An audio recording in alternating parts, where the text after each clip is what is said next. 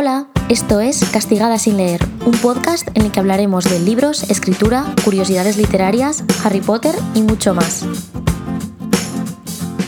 En el episodio de hoy voy a contestar a una de las preguntas que más me habéis hecho. Ya sabéis que últimamente soy bastante fan de este formato, ¿no? De que me hagáis preguntas y yo en un audio las pueda contestar. Y es que el otro día estaba en Twitter y puse un tweet recordando un momento en el que una editorial me pidió que por favor hiciera nada, un boceto a mano así rápido de cómo me imaginaba la portada de un libro que había escrito y que se iba a publicar. Entonces yo dije, vale, pues venga, lo voy a hacer. Y a partir de ahí hubo mucha gente que me contestasteis preguntándome que cómo funciona eso, si los autores podemos elegir cómo son las portadas de nuestros libros o si no, y eso, hasta qué punto básicamente tenemos palabra en lo que es la portada final, ¿no? Cuando ya esa portada sale en el libro que luego encontramos en librerías o bueno, en cualquier sitio. Entonces, antes que nada, quiero hacer una división muy importante que a veces no la hago y creo que es importante saber que si tú, por ejemplo, autopublicas tu libro, por supuesto que sí, que puedes elegir la portada básicamente porque es un trabajo que tienes que hacer tú o que tienes que contratar. Entonces, claro, al ser tú el último responsable de cómo va a quedar la portada, pues obviamente tú puedes elegir todo lo que tú quieras. Pero yo entiendo que cuando me preguntáis si los autores pueden elegir la portada de su libro, esta pregunta, esta cuestión va más dirigida al ámbito de las editoriales. En plan, si me contratan un libro, si mando un manuscrito, me dicen que sí y empieza todo el proceso para que ya pues el libro esté perfecto, redondo, tenga la portada y todo el tema de la campaña de marketing, etcétera, ¿qué va a pasar con esa portada? No voy a tener que hacerla toda yo, va a hacerla toda la editorial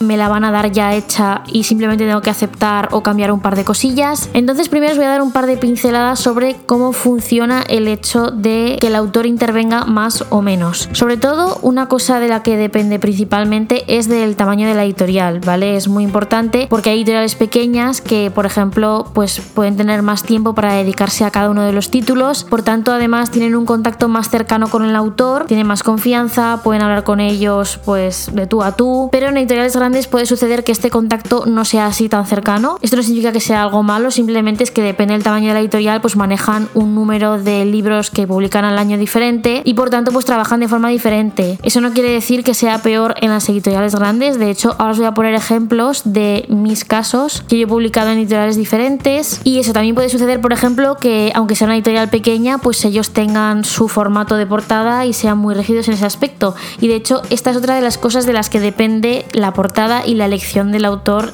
de la portada. Y es de si la editorial, ya sea grande o sea pequeña, tiene por ejemplo una línea o un sello con un diseño más o menos cerrado. No sé si alguna vez habéis ido a una librería y habéis visto que hay algunos libros de una editorial o de una colección de una editorial que todas las portadas son prácticamente iguales y cambia simplemente el título y la ilustración. Por ejemplo, estoy pensando en los libros de barco de vapor. Pues ahí en cuanto al formato, a la forma básica de la portada, pues poco se puede hacer, pero bueno, aún se pueden cambiar cosillas, pero ya quitando como esta parte de las colecciones así fijas y rígidas, en general sí que os quiero decir que sí, el autor puede decir bastante sobre la portada de su novela. Normalmente en función de la implicación de cada editorial o de cada editor, que también depende mucho de eso, porque en una editorial puede haber varios editores y según cuál te toque, pues implica más o menos, pero la cosa funciona más o menos así. Lo que hace el editor es que en el momento en el que ya toca ponerse seriamente con la portada, pide un dossier al autor o simplemente le pregunta ideas así en general de lo que tiene en mente. Cuando hablo de dossier me refiero pues a un documento de Word en el que pues el autor incluye estas ideas de portada que tiene, por ejemplo puede poner portadas similares que le gustaría que se parecieran a esas,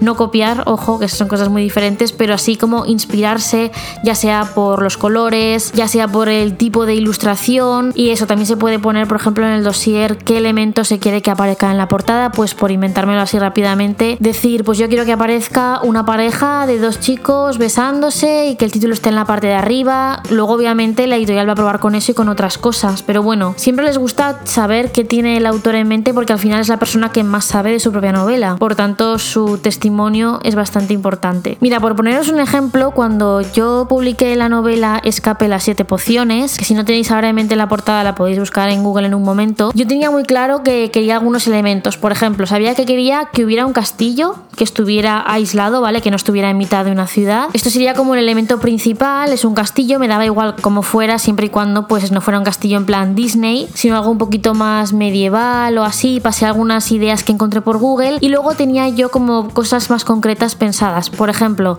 quería que apareciera un coche, pero un coche muy muy muy concreto, tenía que ser un Ford Anglia de color azul claro y también estaría muy guay que en el castillo una de las luces, una de las ventanas estuviera encendida y todas las demás apagadas. Y el resultado final, pues como os digo, ya lo conocéis, se aproximó bastante esta idea que teníamos. De hecho, esta ha sido la portada que más rápido me han hecho porque estábamos todos muy de acuerdo, todos queríamos seguir la misma línea y nos encantaron las primeras pruebas que nos pasaba el diseñador. Pero bueno, que pierdo el hilo. Una vez el editor ha pedido el dossier o ha preguntado ideas al autor, lo que hace es que le pasa esta información al diseñador, al ilustrador o a la persona encargada de hacer la portada y se van haciendo bocetos. Entonces el editor puede ir mandando al autor algún boceto, no todos, para que se vaya dando la opinión.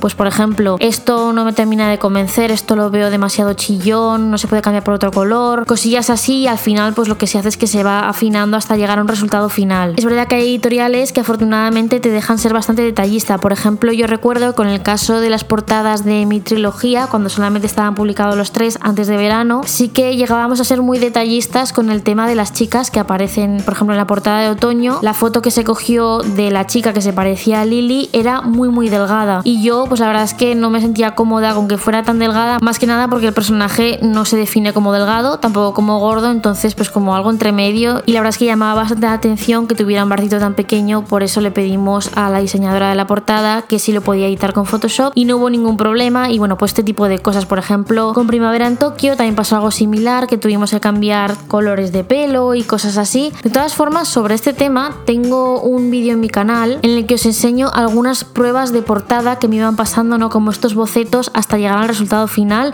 La verdad es que os interesa este tema recomiendo mucho que vayáis a verlo porque ahí vais a ver toda la evolución desde que elegimos las fotos de las chicas que van a aparecer en la portada hasta que se tiene la portada final. Y bueno, ya para terminar, una pregunta que me habéis hecho muchísimo con cara de pánico y yo la entiendo porque también mmm, la he hecho muchas veces hace muchos años, es que si pueden como autor o autora mandarte la portada y decirte, mira, esta es tu portada y ya está. Pues mira, la respuesta es que Sí, pero es algo muy raro. O sea, yo no conozco personalmente a nadie que le haya pasado algo así y eso que conozco a gente que ha publicado en muchas editoriales diferentes. A ver, pensad que a la editorial le interesa que el autor esté a gusto con cómo ha quedado su obra, porque lo que no puede hacer es que mm, al final le coja manía el autor a su propio libro, porque es que no es bueno ni para el autor, ni para el libro como tal, ni las ventas. O sea que a la editorial siempre le va a interesar que tú estés contento con el resultado final. Pero bueno, en resumen, yo recomiendo que no os preocupéis por esto estos temas, eh, sobre todo si aún no habéis publicado o ni siquiera habéis terminado el libro.